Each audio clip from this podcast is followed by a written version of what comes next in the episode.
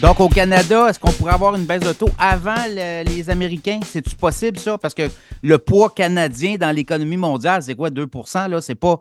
La Fed, c'est la grosse, euh, c'est l'éléphant dans la pièce, là. Mais au Canada, on pourrait peut-être avoir une baisse de taux euh, avril, mai, juin. Certains parlent de juillet, là. Euh, alors, c'est un, je ne sais pas. Il y a certains économistes qui voient ça plus tard, d'autres plus tôt. Bien, la première chose, c'est que nos données macroéconomiques, si les États-Unis avaient nos données de PIB et même d'inflation, ils, auraient déjà baissé les taux. Euh, hein? Et c'est là que le, petit côté dogmatique euh, de la Banque du Canada intervient. Euh, les gens qui disent que ça va venir plus tard, il ben, ne faut pas oublier, il y a beaucoup de gens qui, font des prévisions sur la base de ce que Tiff McClem leur dit. moi, je dis tout le temps, prenez ça qu'un grain de sel. C'est pas, pas des gens qui ont, qui ont, qui ont nécessairement été très utiles à prévoir les taux d'intérêt. Euh, c'est eux qui, en 2022, nous disaient on ben, on n'augmentera pas les taux avant longtemps. Euh, moi, je pense que quand on regarde les données, c'est exactement là. Les, les, données macroéconomiques nous disent qu'il est temps de commencer à baisser les taux. Maintenant, est-ce qu'ils vont décider de le faire à cause que l'inflation, leur lecture d'inflation, euh, ils sont pas sont pas satisfaits? Euh, c'est pas impossible. Mais encore une fois, retarder les taux pour la Banque du Canada, c'est plus facile si la Fed le fait. Euh, donc, c'est pour ça que moi, je suis plus préoccupé par ce que la Fed va faire d'un point de vue impact financier euh, sur l'économie mondiale que, notre Banque du Canada qui a très peu d'impact. Et puis, je pense qu'ils vont, ils vont la jouer un peu euh, comme sécuritaire, hein, un peu défensif. Ils vont dire, ben, une fois que la Fed y va, on va y aller. Puis ça va être la même chose pour la Banque centrale européenne, les autres banques qui n'auront pas le choix. L'économie américaine est une bien meilleure performance et ils se permettent de baisser les taux. Oui, mais le danger au Canada, c'est de provoquer des dommages euh, irréversibles. Hein, parce que là, le ménage, lui, il mange les coûts. Les entreprises, les coûts d'emprunt aussi. On voit les petites PME ont de la misère aussi là, à, renégocier des prêts à 10 là, ça, donne euh, quand même une, idée là, où on en est. Donc, à suivre. Écoute, deuxième partie de l'année, année électorale aux États-Unis, évidemment. et là, tout peut se jouer. Euh, j'imagine que la croissance de l'économie américaine, on va décélérer tranquillement. Comment on voit l'économie américaine pour la 2024 et la deuxième partie 2024? Ben, en bout de ligne, je pense qu'on va avoir encore une bonne année, euh, facilement un 2% de croissance. Euh, et ce qui est intéressant, c'est que présentement, le consensus d'économistes s'attend à à peine 1,5. Fait que l'idée qu'on va continuer d'améliorer les prévisions, de réaliser des chiffres macroéconomiques meilleurs qu'attendus, ça, on va continuer. Ça fait déjà six trimestres. Ça fait un an et demi qu'on vit ce cycle. C'est extrêmement long comme cycle de, de, révision. Normalement, ça dure quelques mois, mais là, on est rendu à un an et demi. Et puis, déjà, pour le premier trimestre, c'est garanti que les chiffres vont être beaucoup plus forts que ce que les gens attendaient. On s'attendait à peine à 1% de croissance. Euh, on se dirige vers du 2-3.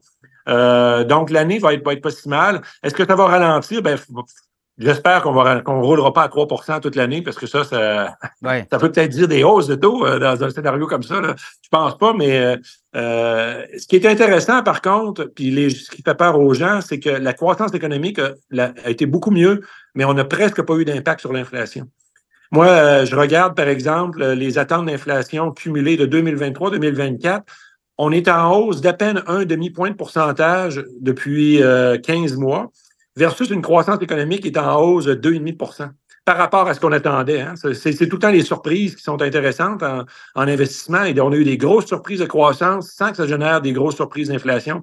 Et ça, c'est extrêmement positif parce que ça veut dire qu'on peut confirmer les baisses de taux et qu'on évite non seulement la récession, mais qu'on a une bonne performance. Ça, ça veut dire bon revenu, euh, bon bénéfice pour les sociétés américaines. Et c'est ce qu'on a continué d'observer durant la dernière saison des bénéfices. Oui, les Américains sont toujours un peu pragmatiques dans la mesure où on va regarder aller les choses les six premiers mois. En électoral, on regarde les candidats, puis après, on sait, euh, on le voit là, on ne sait pas. Biden va-t-il être là?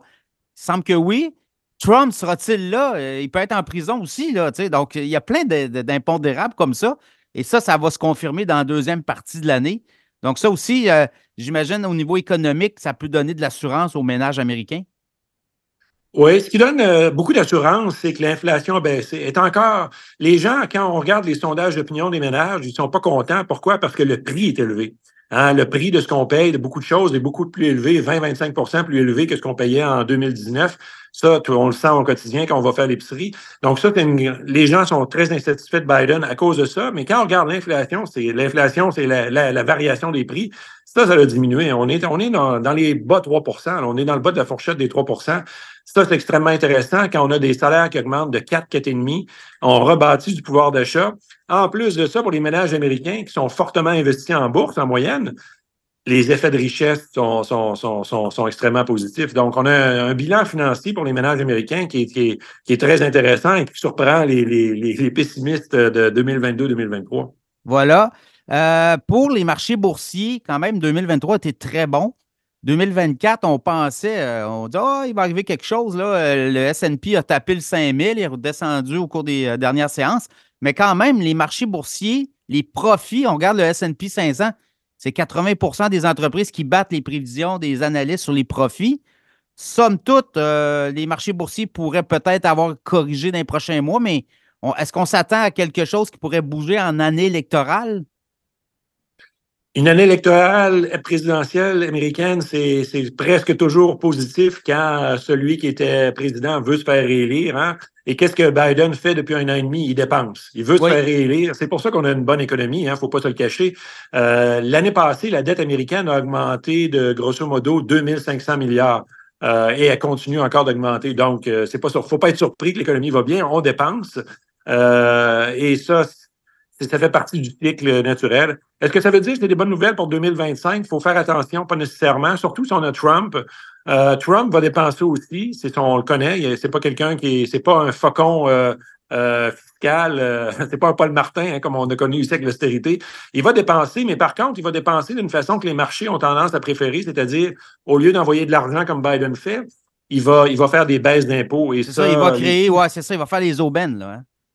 S'il si amène d'autres baisses d'impôts pour les entreprises, il ne faut, faut, faut, pas être surpris que les actions vont aimer ça. Exactement. Donc, ça sera à suivre aussi.